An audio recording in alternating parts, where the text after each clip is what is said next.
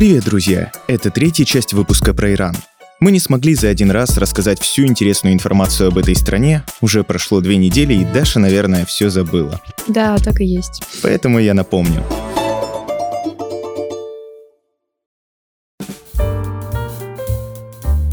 Предыдущих частях мы говорили о том, что иранские мусульмане отличаются от других последователей ислама. Я рассказал Даше о том, как Иран стал такой закрытой страной с верховной властью духовного лидера, мы сказали пару слов о демократии и социальных гарантиях. Оказалось, что в Иране хорошая медицина, всеобщее образование, женщины могут голосовать и избираться в парламент. А также сравнили иранскую и северокорейскую цензуру. У Ким Чен Ына она оказалась жестче. В заключение у нас была тема мусульманского банкинга и состояния иранской экономики. Обязательно послушайте предыдущие выпуски.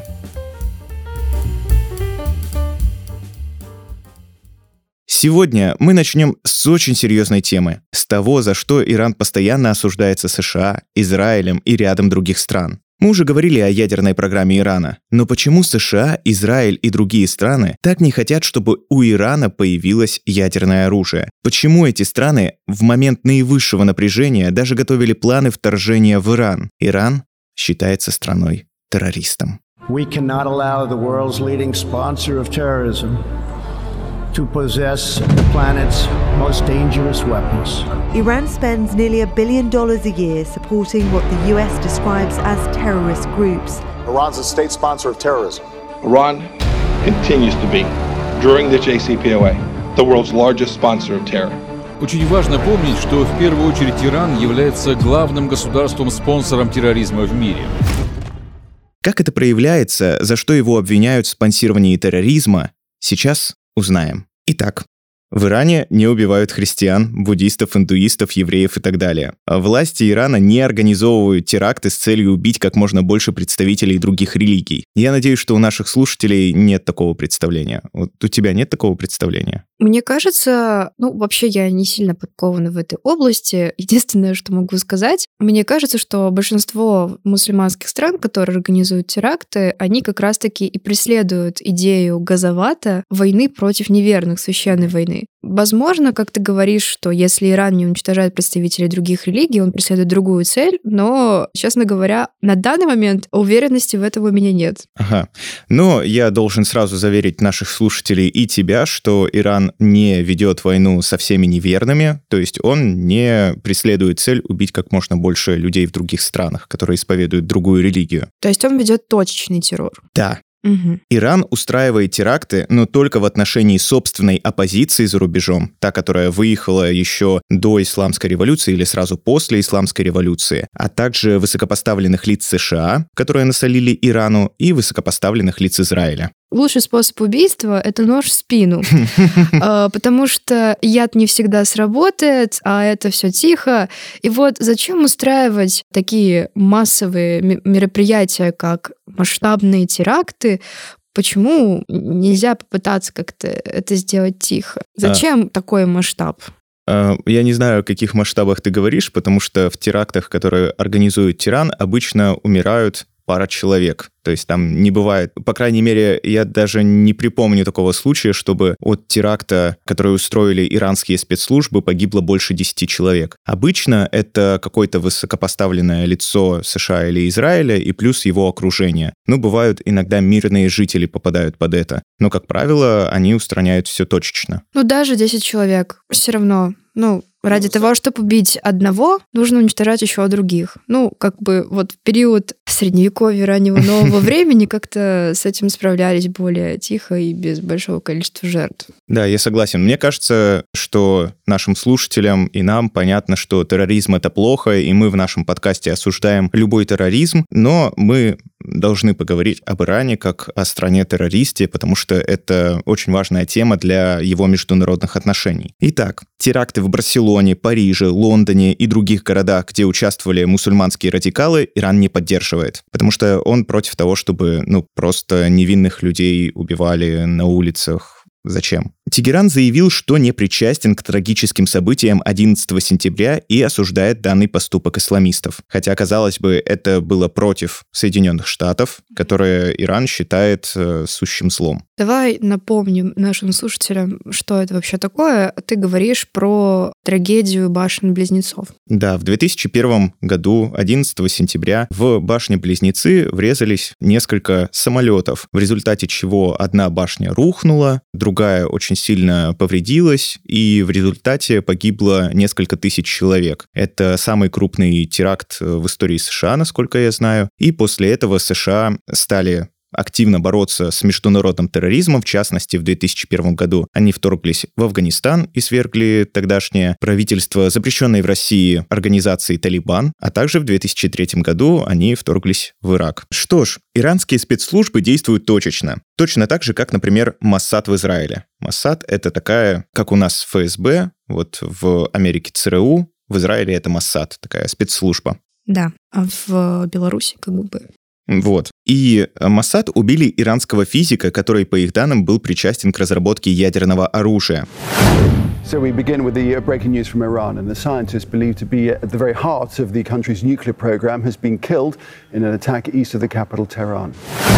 Причем интересен сам способ убийства. Этот физик-ядерщик ехал на автомобиле, который расстреляли из пулемета, установленного на пикапе, который был снабжен искусственным интеллектом и управлялся со спутника. Причем израильские спецслужбы, ну или их представители, они говорят, что они специально выбирали такой день, чтобы в этой машине точно не было детей этого ученого физика, ни его жены. В январе 2020 года Дональд Трамп отдал приказ об устранении высокопоставленного генерала Ирана Сулеймани или Сулеймани. А почему? Он вообще заведовал корпусом стражей исламской революции. Это угу. такое военизированное элитное подразделение Ирана. И говорят, что он был ответственен за убийство очень многих американцев, в том числе, когда американцы вторгались в Ирак. Ну так вот, в 2022 году в августе Трамп сообщил, что опасается мести Ирана. Как убили Сулеймани? По крайней мере, я увидел, что на персидском у него ударение ставится на последний слог. Он находился у аэропорта или рядом с аэропортом, в общем, туда отправили три ракеты, которые в итоге убили его и еще семь человек из его окружения. Ну, примерно так. Это вызвало огромное напряжение в отношениях между Ираном и США, и уже начали говорить о том, что скоро война.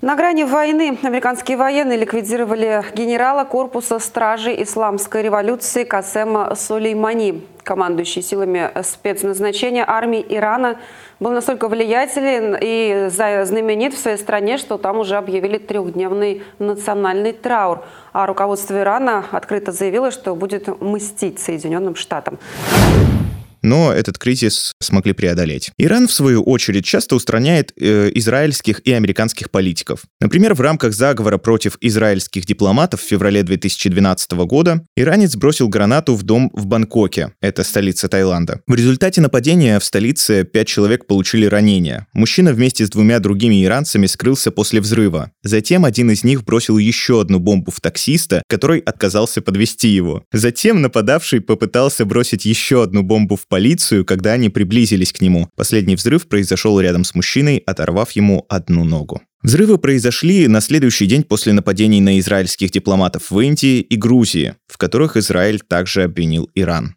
То есть Иран совершает теракты против высокопоставленных лиц своих врагов. Они отвечают ему тем же. То есть идет такая война, я не знаю, как назвать, террористическая, не террористическая. То есть получается, что на данный момент вот этот арабо-израильский конфликт, который берется в начало в 20 веке, он продолжает происходить и сейчас. Ну, он-то продолжает, но при чем тут Иран? Иран — это не арабы и мы об этом еще подробно поговорим. Во внешней политике Ирана есть э, как бы такие термины, как большой шайтан и малый шайтан. Большой шайтан — это США, а малый шайтан — это Израиль, и он ведет борьбу против них. Но помимо этого Иран еще и спонсирует специфические организации. Например, НАТО обвиняло Иран в поддержке им запрещенной в России организации «Талибан». Вообще, у Ирана и запрещенной в России организации «Талибан» очень сложная и запутанная история. Если сильно упростить, то Иран не поддерживает запрещенную в России организацию «Талибан». Напомню, что эта организация суннитская, а Иран — шиитский. Однако в отдельные моменты истории в очень ограниченном объеме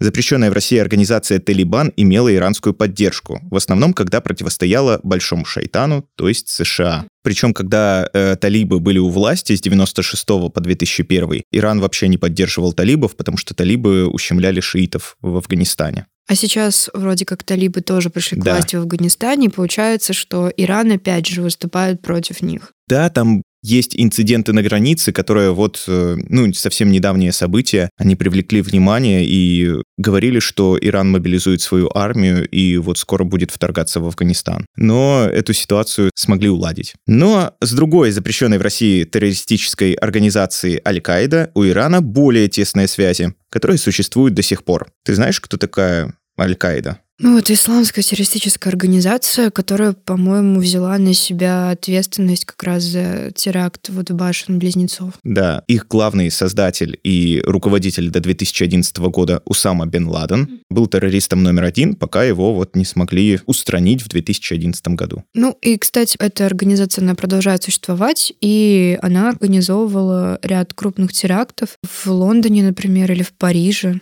Ну, это уже в 2010-е годы как раз происходило. Да, и Иран поддерживает Аль-Каиду из-за общих интересов. Какие это интересы? Антиамериканизм – это стремление уничтожить Израиль. Это вера в то, что нужно создать теократическое государство для всех мусульман и некоторые другие пункты. Многие руководители запрещенной в России террористической организации Аль-Каида проживают в Иране, но Иран часто использует их как инструмент достижения своих целей. Однако эта организация получает от Ирана все меньше и меньше поддержки, начиная с 2001 года с понятных событий. Все-таки Иран не вполне разделяет методы, которые использует запрещенная в России террористическая организация Аль-Каида, но действительно спонсирование ее до сих пор продолжается. Вообще очень двойственное сейчас впечатление. Э, Мне кажется, что ты пытаешься оправдать Иран в какой-то степени. Ну, что такое? Ну вот, они спонсируют, но они не поддерживают Да. какой-то аспект. Они хотят там более точечных репрессий, но они спонсируют организацию, которая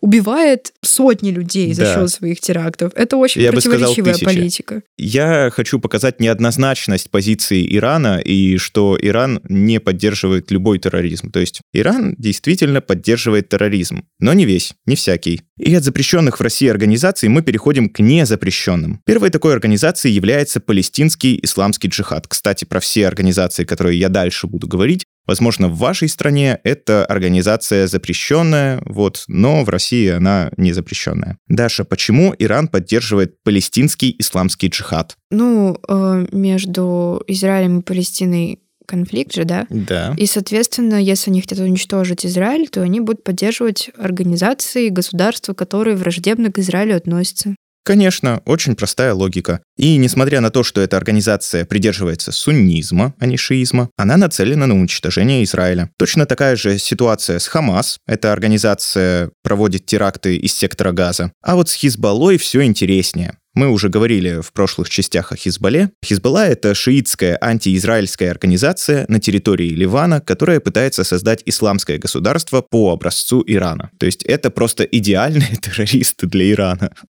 Но, по-моему, в России это не считается террористической организацией. По крайней мере, я не увидел ее в списке запрещенных. А, хорошо, тогда я задам вопрос, который прям напрашивается. Какие есть критерии для того, чтобы террористическая организация стала запрещенной? В России? Ну, в России, да. Мы вот живем. Но это здесь. надо просто, чтобы Минюст это одобрил. А, понятно. Это главный Это критерий. главный критерий, Да. да. Ясно, хорошо. Вообще стоит поговорить об этих организациях, о Хизбалле, Хамасе, о э, палестинском джихаде отдельно, но это мы будем делать в выпуске про Израиль, Палестину и Ливан, если таковые будут. А здесь мы просто обозначим, что все перечисленные выше организации действительно организуют теракты, в которых гибнет в том числе мирное население. Особенно мирное население, если мы говорим о организациях вот на территории Палестины, Израиля, Ливана. То есть Иран действительно спонсирует терроризм, но не весь. Наверное, ты слышала о такой радикальной исламистской запрещенной в России террористической организации, как Исламское государство или ИГИЛ. Да, я слышала. Это запрещенное в России исламское государство образовалось на базе запрещенной в России террористической организации Аль-Каида. Которую спонсирует Иран. Но как образовалась запрещенная в России террористическая организация Аль-Каида? Она образовалась на основе тех сил в Афганистане, которые противостояли СССР в афганской войне и получали огромную финансовую поддержку США. То есть можно сказать, что США тоже финансировали сомнительные организации, которые так или иначе причастны к терроризму. Почему Иран не только не спонсировал запрещенную в России организацию ИГИЛ, но и был одним из главных борцов с ним? А можно вопрос? Да. Если США спонсировали, ну, пусть в военных действиях, террористические организации, если они спонсируют терроризм, можно ли его считать, их точнее считать, Соединенные Штаты Америки, государственным террористом, спонсором терроризма? А, какие-то страны могут так это и называть. Ну, просто Иран не все считают страной э, террористом. Россия не считает Иран страной террористом. Ну, возможно, То есть всё потому зависит что это наш будущий торговый партнер. Ну, он уже является большим торговым партнером. В частности, мы в нулевые годы, ну и в 90-е помогали им создавать вот эту АЭС в Бушире. Ну так вот, запрещенная в России организация ИГИЛ антишиитская. И в ООН даже начали расследование на тему геноцида езитов, это часть курдов, и шиитов. Думаю, вопроса, почему Иран был одним из главных противников запрещенной в России организации ИГИЛ, не возникает. Вообще, более подробно эту организацию и дела Сирии лучше разобрать в выпуске про Сирию. А здесь нужно подвести небольшой итог связи Ирана с терроризмом. Иран связан с терроризмом, но одновременно является и борцом с этим явлением. Терроризм Ирана направлен против Израиля, США и собственной оппозиции, а акты, направленные против мирного населения, особенно других стран, Тегеран не поддерживает, хоть и спонсирует организации, которые этими вещами периодически занимаются. Главными противниками Ирана являются США, понятно, большой шайтан, Израиль, понятно, малый шайтан, и Саудовская Аравия. Почему Саудовская Аравия, Даш? Не знаю. Потому что Саудовская Аравия, по мнению Ирана, это подстилка Запада, потому что всегда поддерживает США во всех начинаниях. А, ладно. Хотя хорошо. вот э, с 2003 года или с 90-го я просто помню, что одну из иракских войн э, Саудовская Аравия позволила США размещать свои военные контингенты на Аравийском полуострове, на своей территории. После этого никаких американских баз э, в Саудовской Аравии нет, но тем не менее это один из главных союзников США в регионе. Дружественные отношения страна поддерживает с Ираком, Сирией, Венесуэлой, КНДР, Китаем, Россией, Арменией и рядом других стран. Такой себе составчик. И теперь после такого большого экскурса мы можем поговорить о более простых вещах. Начнем с населения. Такая простая вещь, как численность населения, для Ирана весьма интересная тема. Приведу цифры. На 1950 год население страны составило примерно 17 миллионов человек. К 1979 оно удвоилось и оказалось на отметке 37 миллионов человек.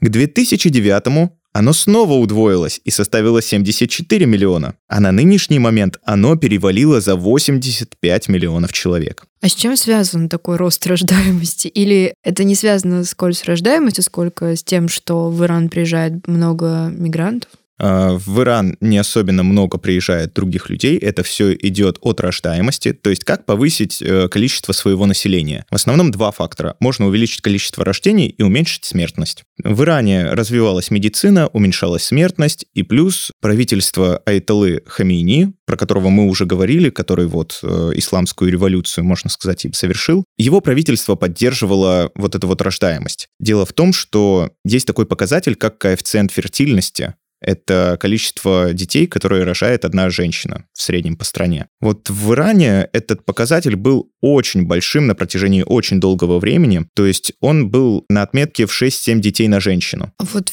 в Южной Корее, насколько я читала, там очень маленький показатель. И мы поговорим, почему это так, но вообще государство очень поддерживало рождаемость, потому что это не противоречит никак исламу. И плюс э, тогда, когда пришел к власти э, Хамини, началась Ирако-Иранская война, и нужны были солдаты, и вообще много людей не бывает. Можно поговорить про прирост населения. Какой обычно прирост населения? Вот э, в России он отрицательный. В каких-то странах он держится на отметке там полпроцента, один процент. В Иране на протяжении очень долгого времени это было 3%. Если кто-то знает, что такое сложный процент, то вот при росте в 3% у вас населения, оно удвоится через 24 года. И если у тебя население России, например, на 2000 год было 145 миллионов человек, то к 2024 году, то есть вот совсем скоро, оно должно было бы быть около 290 миллионов человек. Ну, вот ты говоришь, людей много не бывает. Э, да, этот фактор особенно важен при ведении боевых действий с другими странами.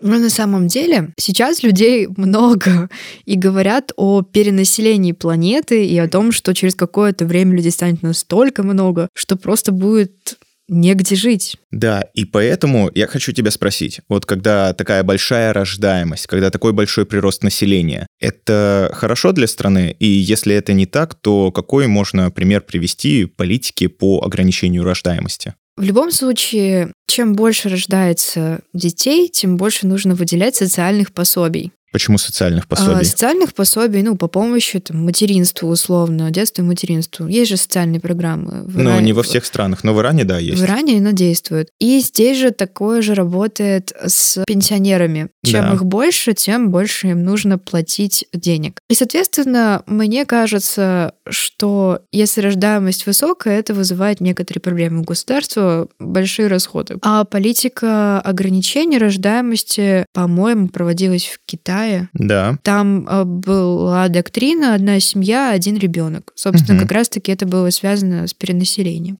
Да. С проблемой, что не хватало жилья, которое нужно было строить, и в целом нужно было очень много денег тратить на социальные программы. Плюс, когда у тебя так быстро растет население, нужно соответствующую инфраструктуру выстраивать, то есть расширять города, сады. школы, да, университеты. И во времена Шаха уже была вот такая проблема, что очень много детей рождается. И у него была, пусть менее суровая, чем в Китае, политика на одну семью один ребенок. Тут было один ребенок хорошо, два достаточно. И, конечно, следили за соблюдением этого правила менее строго, чем в Китае. Но от чего статистически зависит уровень рождаемости? Мы с тобой об этом говорили. Я предположу, что он зависит в том числе от уровня медицины, потому что если будут рождаться дети, например, раньше, если плод будет на удержании, медицина нормально работает, то тогда ребенок родится и, возможно, здоровый. Если уровень медицины низок, соответственно, и рождаемость тоже будет ниже. На самом деле это абсолютно неверно, потому что если мы посмотрим, уровень рождаемости в странах, где плохая медицина, намного выше, чем в Европе, где отличная медицина. Но уровень рождаемости, он высокий, но уровень выживаемости низкий. А, ну, если посмотреть на Нигерию, то там уровень детской смертности, конечно, выше, чем в странах Европы, но он все равно он достаточно низок для того, чтобы эти дети вырастали до нормального состояния и могли тоже рожать детей. И то есть там вот э, в Африке сейчас огромный демографический взрыв. Хорошо, а, ладно, тогда если я ошиблась, у меня, честно говоря, других идей нет, поэтому Но мы говорили я жду об этом, ответ от себя. Мы говорили об этом в э, выпуске по Южной Корее. То есть, который был 4 недели назад.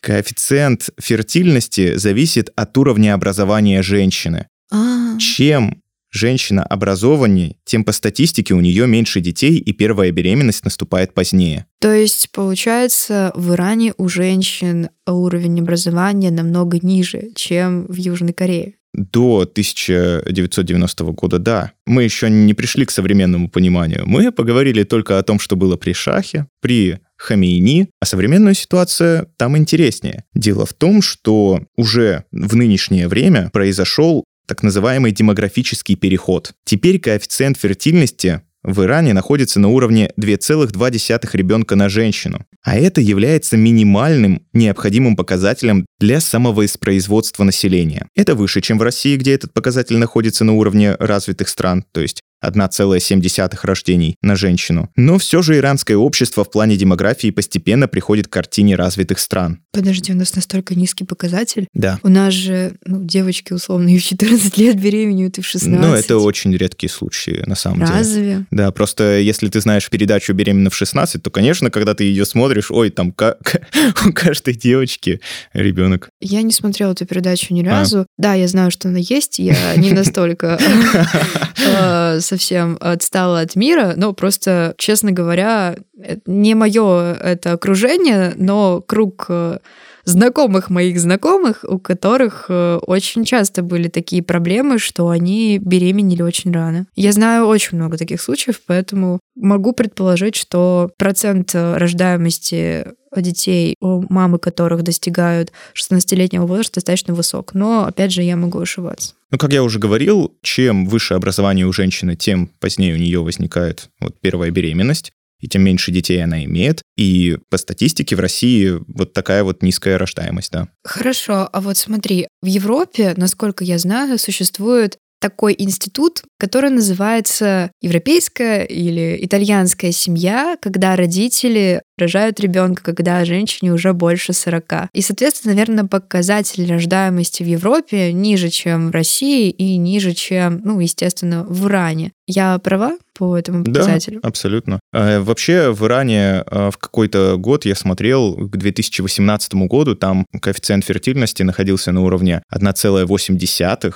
то есть меньше, чем минимальный необходимый показатель для самовоспроизводства. Сейчас он немножко вырос, но при этом население Ирана продолжало расти. Почему? Потому что развитая медицина и снижается смертность. То есть мы э, в Иране с 7 э, рождений на женщину перешли к двум в среднем. Средняя продолжительность жизни в Иране уже 77 лет, в то время как в России это 73 года. Данные ВОЗ на 2019 год. Ну, жить в России тяжело грустно и сложно. Вообще очень интересно по Ирану и по России, потому что огромный разрыв в России по продолжительности жизни между мужчинами и женщинами, потому что у мужчин это 68, а у женщин 78. В Иране эта ситуация получше, там это 75 и 79 лет. И мы уже говорили вот в выпуске про Норвегию, про такой показатель, как индекс человеческого развития. И мы вспомним, что Норвегия занимает вторую строчку сразу по после Швейцарии. Я скажу, что Россия по этому показателю является страной с очень высоким индексом человеческого развития. Да, она занимает 52-ю строчку. Это считается страной с очень высоким индексом человеческого развития. Нет, ну слушай, второе и 52 место. А все равно э, там есть вот категории э, очень высокие, высокие, средние, низкие и так далее. И как ты думаешь, если Россия занимает 52-ю строчку, то какое место занимает Иран? 68-е. Чуть-чуть пониже.